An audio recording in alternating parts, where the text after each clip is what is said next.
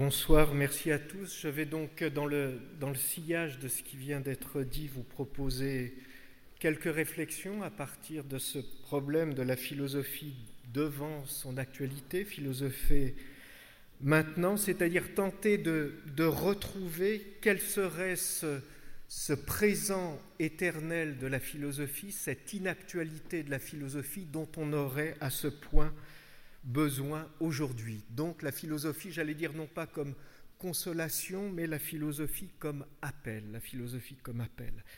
J'essaye de, repérer ce geste depuis lequel le philosophe ou la philosophie se rend, se rend actuel, non pas parce qu'on a évidemment plusieurs propositions, on pourrait dire après tout, il s'agirait pour, pour la philosophie de réveiller des sens enfouis et oublié depuis la fondation des mondes, ou alors au contraire de se dire que la, la philosophie devrait inventer de nouveaux sens, être plus, j'allais dire, reconfigurer les vies, redessiner les existences. Il me semble profondément, c'est pour ça que j'avais demandé à ce que ce texte soit, soit lu, que la philosophie, c'est peut-être d'abord, avant tout, apprendre à désobéir, réapprendre à désobéir dans un sens qui est celui que tente de donner ici la Boétie, c'est-à-dire désobéir non pas au sens immédiat de la, de la révolte, du, du soulèvement, de l'insurrection, même si ces sens-là sont évidemment politiquement importants, mais commencer déjà par arrêter, arrêter d'obéir. Alors, pourquoi désobéir serait à ce point aujourd'hui redevenu actuel? Ce sont des choses qui ont été dites face à, j'allais dire, ce désintéressement quand même souvent massif par rapport à, l'épuisement, de la nature, hein, c'est-à-dire cette, cette nature qui a très longtemps représenté pour nous une source de printemps éternel, un principe de, de renouvellement de recréation, elle se présente à nous sous le signe de, l'extinction, de la désertification, face aussi à la, à la montée en puissance, ça a été dit, abyssale des inégalités qui finissent par faire trembler l'idée même d'une humanité commune ou d'un monde commun, face au, au surendettement massif, et il faut bien entendre dans cette idée de, de surendettement le fait de vider le futur lui-même de ses possibilités, parce qu'après tout c'est ça, le système, j'allais dire, nouveau de la dette, non plus comme échange, le surendettement comme manière euh, d'avoir prise sur le futur et de le, et vider, eh bien par rapport à cela, si vous voulez, je, je pense souvent à cette, cette phrase que je trouve très belle de Walter Benjamin qui disait la catastrophe, c'est quand tout continue comme avant. Quand tout continue comme avant, et je pense que la philosophie peut se présenter en ce sens comme anti-catastrophe, c'est-à-dire comme une, manière de répondre à l'immobilité de cet adjectif que j'ai entendu euh, ici même du stationnaire. Je trouve ça très beau de, de présenter la philosophie comme l'anti-stationnaire. Et euh, c'est vrai que la Boétie m'aide dans ce, dans ce trajet. Pourquoi? Euh, La Boétie, d'abord parce qu'il me permet d'articuler un premier concept qui serait le concept de surobéissance. Vous savez que nous, notre histoire moderne a été marquée depuis Marx au moins par des, ce que j'appelle les concepts augmentés, le surtravail ou la survaleur chez, chez Marx, le surmoi chez Freud, le surhomme chez Nietzsche évidemment, le surcorps du roi chez Kantorowicz, Foucault parlait au début des années 70 du surpouvoir et du sursavoir, il faudrait aussi penser, je pense que euh, la Boétie nous y aide, il faudrait penser la surobéissance. En quoi est-ce que nous, nous surobéissons la Boétie, qui évidemment, vous l'avez, entendu dans ce texte, est le point de retournement du scandale. Quand je dis point de retournement du scandale, je, veux dire que depuis Platon, on a évidemment dénoncé les tyrans, euh, Tacite, Suétone ont dénoncé les, empereurs romains, etc. C'est-à-dire on s'est effrayé de l'abyssal vertige de la noirceur de, de l'âme de l'autocrate qui, qui, opprime, et jusqu'à ce texte de la Boétie qui pose la question, mais au fond, est-ce que ce qui n'est pas monstrueux, c'est notre obéissance à nous, tellement massive, tellement, tellement forte? Et peut-être que surobéir, c'est cela aussi, c'est avoir peur d'être confronté à l'impérieuse nécessité de désobéir et de ce que cette désobéissance suppose avant tout de désobéissance à soi-même, de désobéissance à soi-même. Il y a dans le texte, je, pense que vous l'avez repéré, cette, cette très provocatrice, très, très injuste même, mais encore une fois, la philosophie n'est pas là pour nous, pour consoler nos vies, mais elle est un défi à nos existences. Vous avez cette définition explosive de la liberté dans le texte qui nous a été lu, encore une fois très injuste, qui consiste à dire, pour être libre, il suffit de désirer la liberté pour l'obtenir, et c'est bien pour ça que nous en avons aussi peur. C'est bien pour ça que nous en avons aussi peur. C'est-à-dire que être libre, c'est précisément être à la verticale de sa responsabilité, appel responsabilité, elle n'est rien d'autre, la liberté, que cette verticale elle-même. Il ne s'agit pas de dire nous ne sommes pas responsables parce que libres, mais libres parce que responsables. Et répondre à cet appel lui-même, c'est vrai que, alors c'est injuste parce qu'évidemment, aller dire aux, journalistes enfermés dans les régimes autoritaires qu'il suffit d'être libre dans sa tête, etc. Mais je veux dire, ce que j'essaye de faire sentir ici, c'est euh, c'est l'idée d'une liberté comme mise en demeure de soi-même. Et je crois que c'est ça que, permet, la, que permet la, philosophie.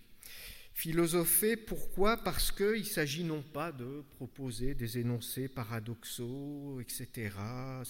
C'est d'abord arrêter d'obéir, rompre l'enchantement, le confort des vérités terminales, des, convictions ancrées, des énoncés, des énoncés définitifs et retrouver ce sens qui est le sens de ce que Foucault appelait le, le souci de soi, de ce que Arendt essayait de retrouver, elle aussi, en reprenant les, en reprenant les Grecs, c'est-à-dire le dialogue de soi avec soi-même et le jugement. Voilà ce que, ce que j'essaye de retrouver avec la, avec la désobéissance, que, j'inscris au cœur même de l'entreprise philosophique, c'est l'idée, c'est le thème d'une pensée pensante, c'est-à-dire, hein, on a longtemps évidemment articulé avec Spinoza la nature, natura naturans c'est natura naturata, il faudrait retrouver une distinction qui serait celle de la pensée pensante et de la pensée pensée. Et en ce sens, évidemment,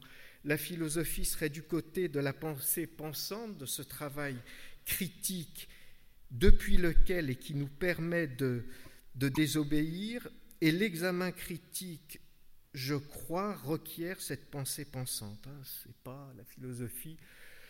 Je le redis, ce ne sont pas des leçons qu'on récite, des dogmes qu'on répète, mais c'est être à la verticale de cette puissance de jugement, de cette puissance de, penser, s'efforcer d'être à la verticale de la question et que la pensée ne s'anime qu'en écho à cette convocation. Hein, c'est pour ça que j'ai été très sensible dans ce qui m'a été proposé, ce qui a été dit aussi à cette, euh, à cette idée d'appel. Hein. Il faut retrouver le sens, le sens de la philosophie comme appel et donc s'empêcher de réciter des, recettes, annonner des, des, formules apprises, appliquer des solutions toutes faites, etc. Mais retrouver une certaine confiance en soi et à la conscience qui, euh, qui juge, hein, mais pas au sens de, de prononcer des jugements péremptoires, mais précisément se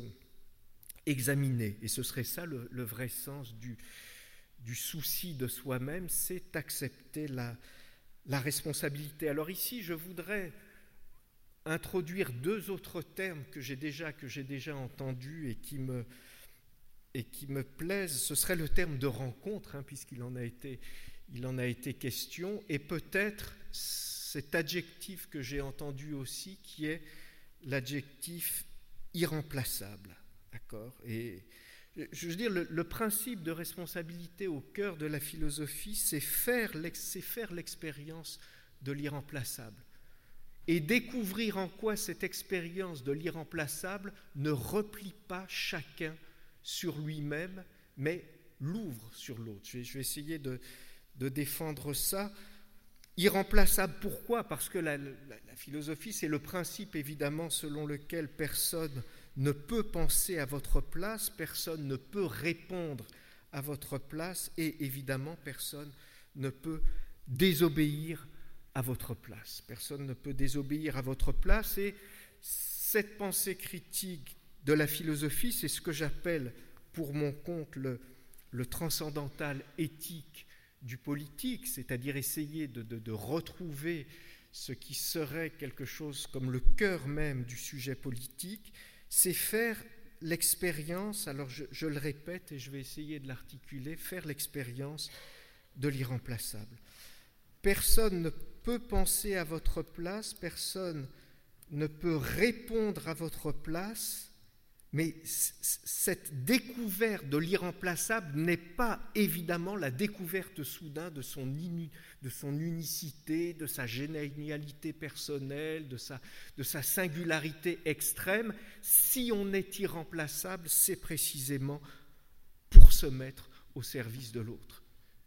C'est-à-dire se sentir appelé en tant qu'irremplaçable pour se mettre au service de l'autre, euh, d'une cause c'est, j'allais dire, la, grandeur à, peut-être qu'il n'y en a pas d'autre, du politique. Ce que j'appelle politique ici, c'est ce moment de co-vibration de l'expérience des irremplaçables.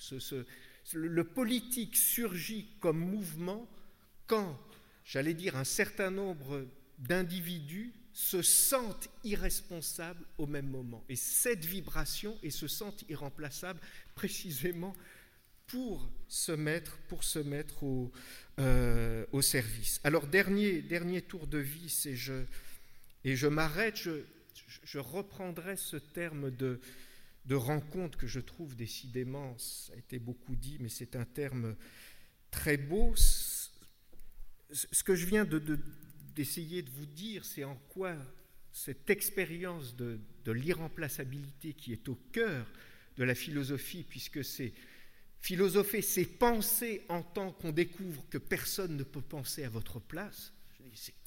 Oh, c'est d'une simplicité à la fois transparente, mais ce qu'il y a de, j'allais dire, de, profondément politique, c'est que c'est depuis cet irremplaçable que se découvre une dimension d'universel et de partage. Ah, alors c'est ça qui, parce que ce n'est pas un universel qui, domine, mais qui vient de cette vibration. Et j'essaye, pour finir, d'articuler ça avec l'idée de, avec l'idée de rencontre, parce qu'il me semble que cette expérience de la pensée philosophique, c'est aussi l'expérience par laquelle on, on parvient à désobéir à soi-même. En quoi cette désobéissance à soi ne relève pas de ce que la Boétie très justement appelle la traîtrise. Au fond, c'est en obéissant que nous, sommes sans cesse traîtres à nous-mêmes.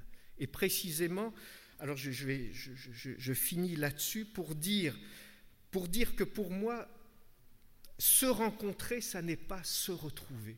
Pourquoi? Parce que ce que j'appelle rencontre ici, rencontrer, c'est précisément trouver ce qu'on ne cherchait pas.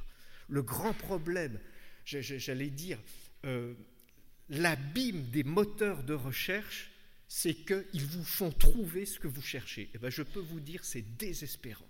Si vous êtes sûr de trouver ce que vous cherchez, c'est que vous pouvez être sûr en même temps que vous ne trouverez jamais ce que vous ne cherchez pas. Or, rencontrer, c'est précisément, c'est précisément trouver ce qu'on ne cherchait pas et faire l'expérience de, cette blessure qui vous ouvre à des possibilités qui vous sont inconnues à vous-même. Donc voilà, idée de la rencontre, je, pense que cette expérience de la désobéissance ouvre à cela. Et pour finir, oui, pour finir, c'est vrai que j'évoquerai, ça a été évoqué dans le très beau texte d'Aragon euh, au début de cette rencontre, et ça m'a fait penser qu'après tout, peut-être que Prométhée, voleur de feu, peut-être que c'est lui le héros de la philosophie. Je ne sais pas si c'était le sens de ce que j'ai découvert hein, comme lecture. Euh, lui, le voleur de, feu, quel est, est-ce qu'il y a un autre message euh, chez Prométhée que celui-là, le salut de l'humanité, il passe par la désobéissance? Je vous remercie.